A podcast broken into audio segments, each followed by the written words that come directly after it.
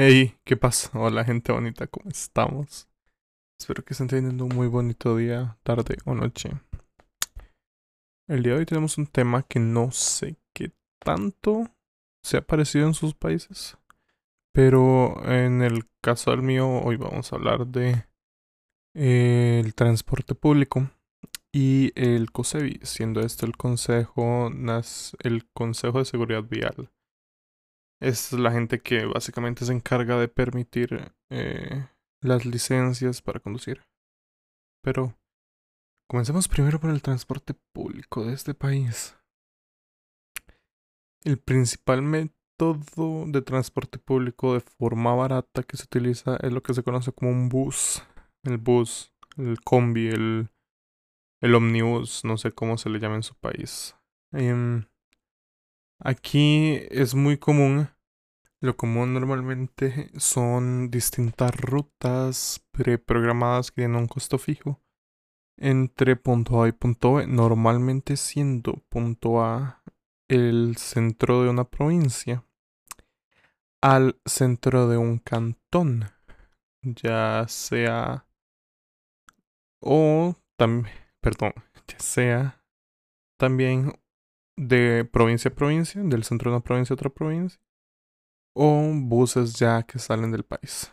Pero esos son más, más, ya son en otra cosa. Entonces solo nos vamos a centrar en los que son de provincia a provincia y los que son de provincia a cantón. Cantón siendo eh, las divisiones de las provincias.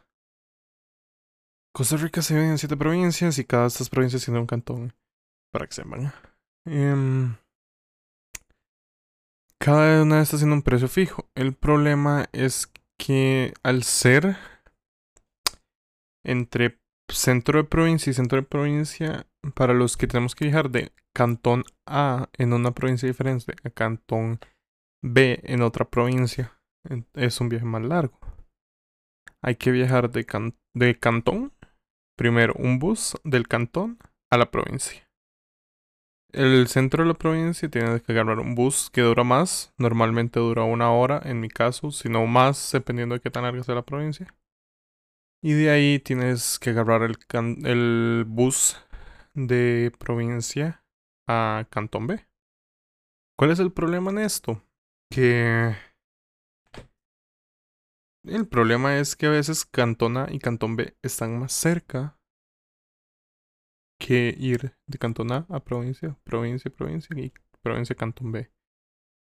Que es el caso mío. Yo estudio en una provincia diferente y tengo que ir a clases presenciales y termino gastando cuatro horas de viaje y cuatro horas de clases.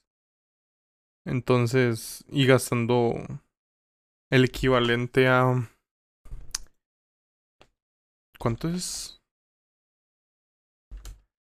El equivalente a 5 dólares por día, que no parece mucho, pero es básicamente un almuerzo. Entonces, eh, cuando se va acumulando, sí se nota. Pero bueno, mi queja no es el dinero, es más el tiempo y la distancia. Porque en vehículo particular, de los lugares en los que me toque mover de Cantón A a, a Cantón B, solo duro media hora. Tardando dos horas en todo el trayecto en bus, ¿verdad? Pero está bien, aquí es cuando uno diría que hay otros métodos, ¿no? Tienen algo que no sea el bus. Y podría decirse que sí. Podríamos decir que sí, hay otros métodos. Porque en este país existe un sistema ferroviario en el Gran Área Metropolitana que es que es dirigido por el Incofer. El Incofer siendo el Instituto Costarricense de Ferrocarriles. ¿Cuál es el problema del Incofer?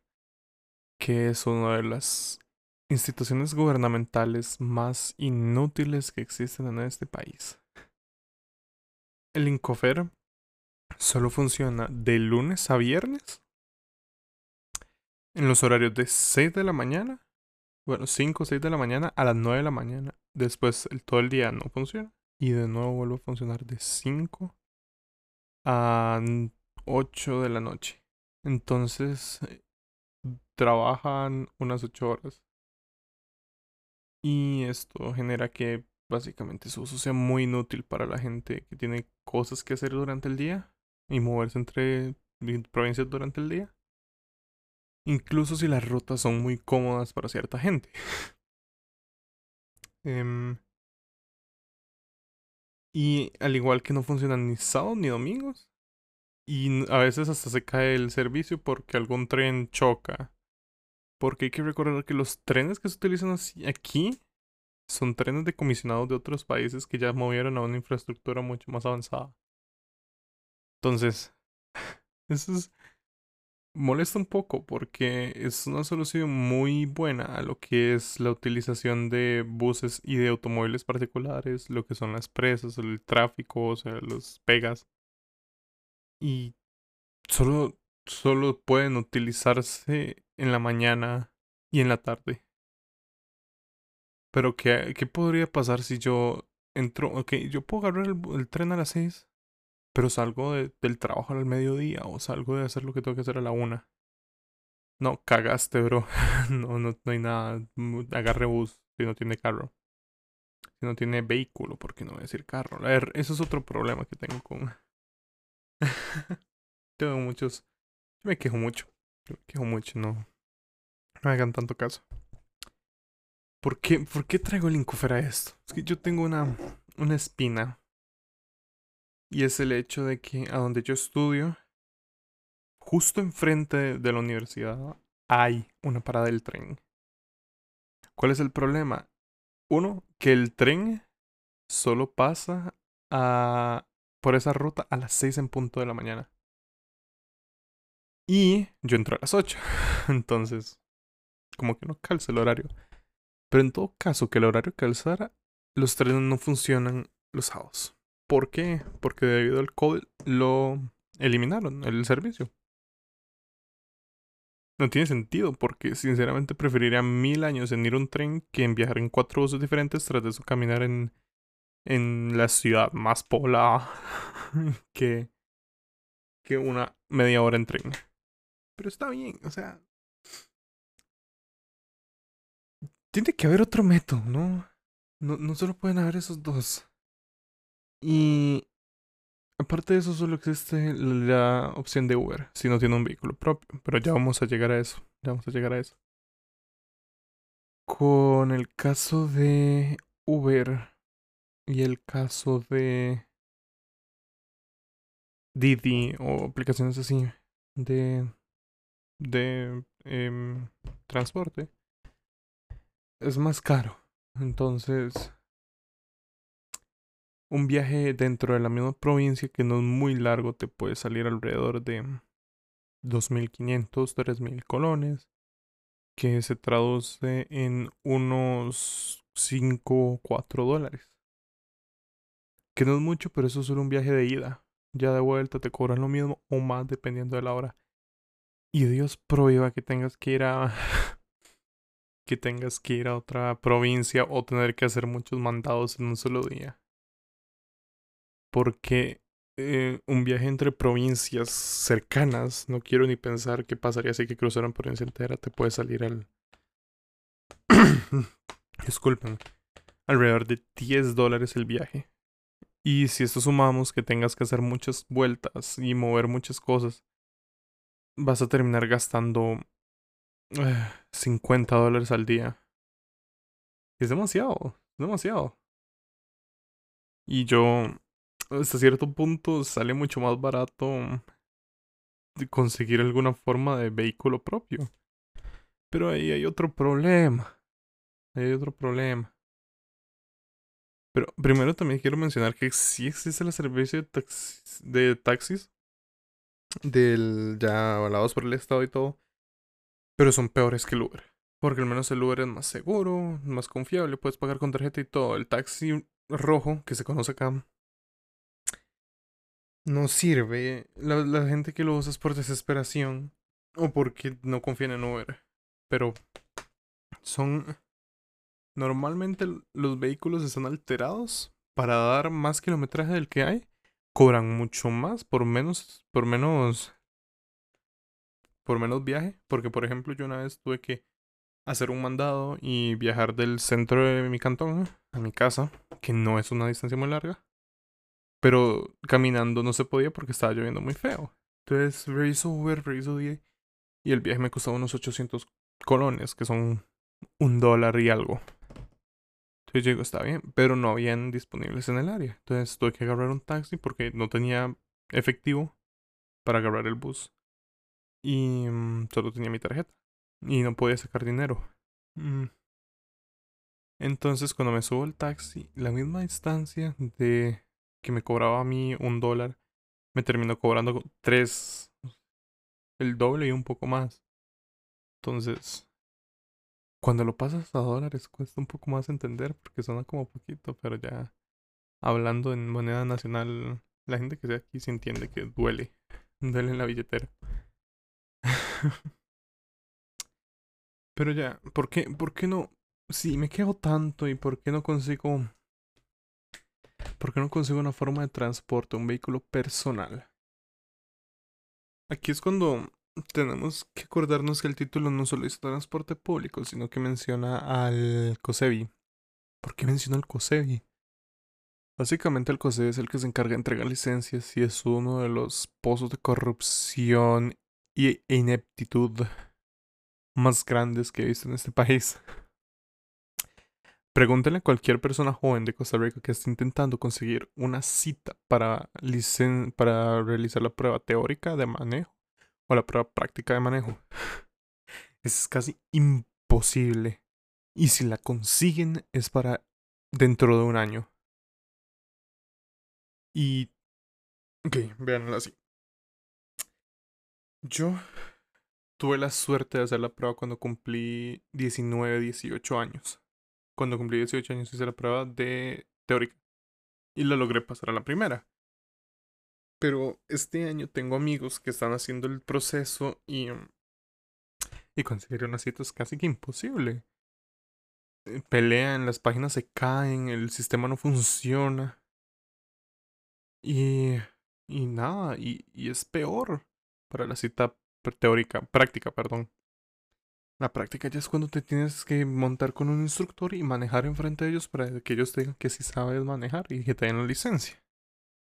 ¿Cuál es el problema? Que es una de las pruebas más rigurosas que más que saber manejar te tenés que saber la ruta al pie de la letra con los cambios de marcha.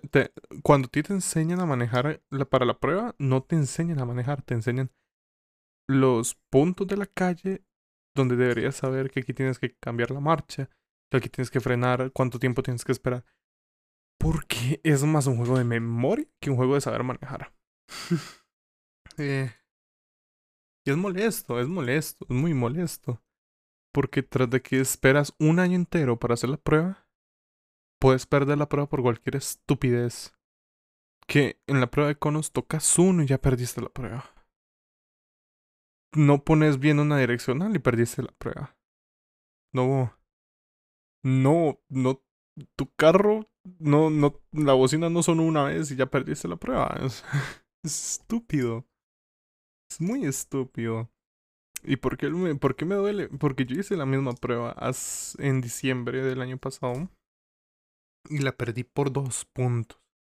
Por un error estúpido que no afectó en nada el manejo de la prueba. Y ahora que, que ocupo sacarlo para poder ahorrar dinero, que me sirve más, me sale más económicamente viable tener una licencia que andar viajando en Uber, como mencioné anteriormente, por motivos de estudio y de trabajo.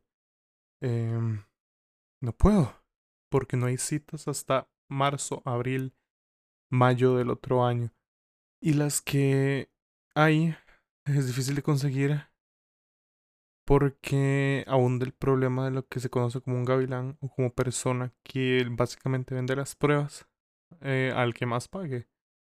Los, los precios rondan entre los 20 mil y los 35 mil, 45 mil colones. Entonces, podemos decir que ronda entre 30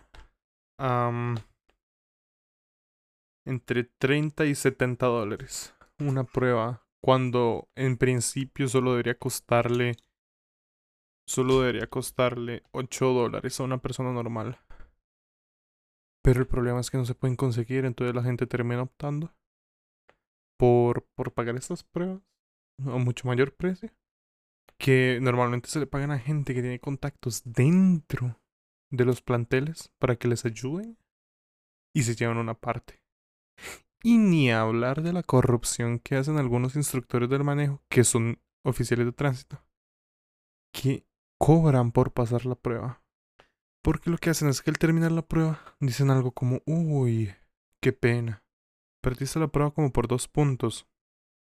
Pero hey, tengo que cambiarle las llantas al carro, a mi vehículo. Entonces, ¿me ayudas con eso? Yo te puedo pasar y te doy la licencia. Entonces, tú tienes que preguntar como cuánto quiere y él no te va a ayudar, él te va a decir, no, no, lo que una ayuda generosa. Entonces tú le puedes decir tanto, unos 50 dólares. Y él te dice, está bien, vamos a hacer lo siguiente. Me lo vas a dejar aquí. Nos vamos a ver aquí. Y yo voy me dejas en el plantel. Vamos un momento. Yo hago el trámite, te saco la licencia. Y cuando te la entrego, me das el dinero. Entonces,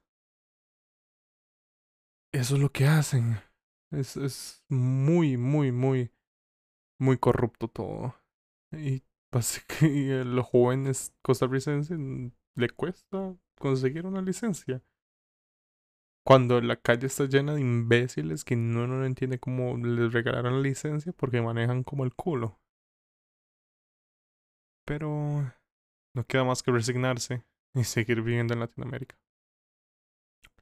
Muy grande la corrupción y todo aquí. Muy divertido. Pero sí, ese es mi problema con moverme en este país. Mm. Me gusta mi sentido de independencia, pero no, no es tan divertido a la hora de no tener un vehículo o una licencia como tal. Y... Mm, ¿Qué más? ¿Qué más puedo decir? Hoy también va a ser un capítulo corto. Creo que va a ser más corto que el pasado. Porque el tema me lo corté muy rápido y eso que traté de alargarlo lo más que pude. Como siempre, muchas gracias al que haya escuchado todo esto. Mi voz y gracias por escucharme quejándome de estas crónicas tercermundistas.